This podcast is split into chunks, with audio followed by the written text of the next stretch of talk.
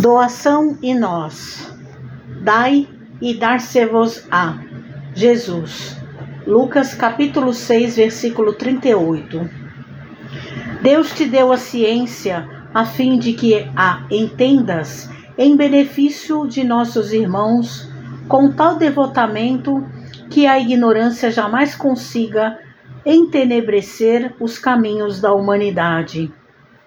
Deus te deu o discernimento para que o teu concurso verbal ajude a compreensão dos que te ouvem, de tal modo que a tua presença, seja onde for, venha a ser constituir em luz que dissipe a sombra do desequilíbrio e o nevoeiro da discórdia.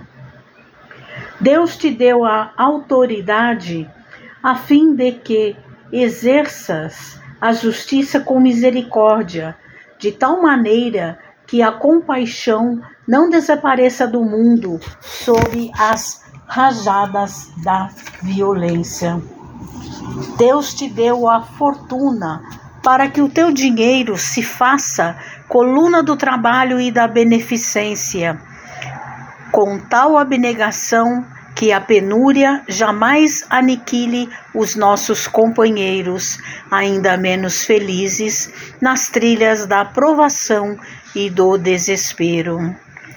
Deus constantemente algo te dá, entretanto, só conservarás e multiplicarás os talentos recebidos em razão das doações que fizeres.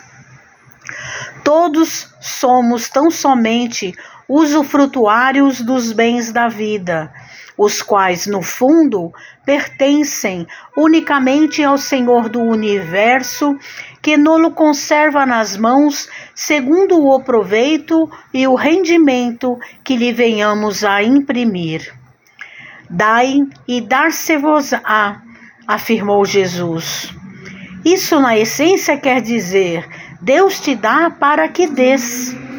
Mensagem de Emmanuel no livro Ceifa de Luz, psicografia de Francisco Cândido Xavier.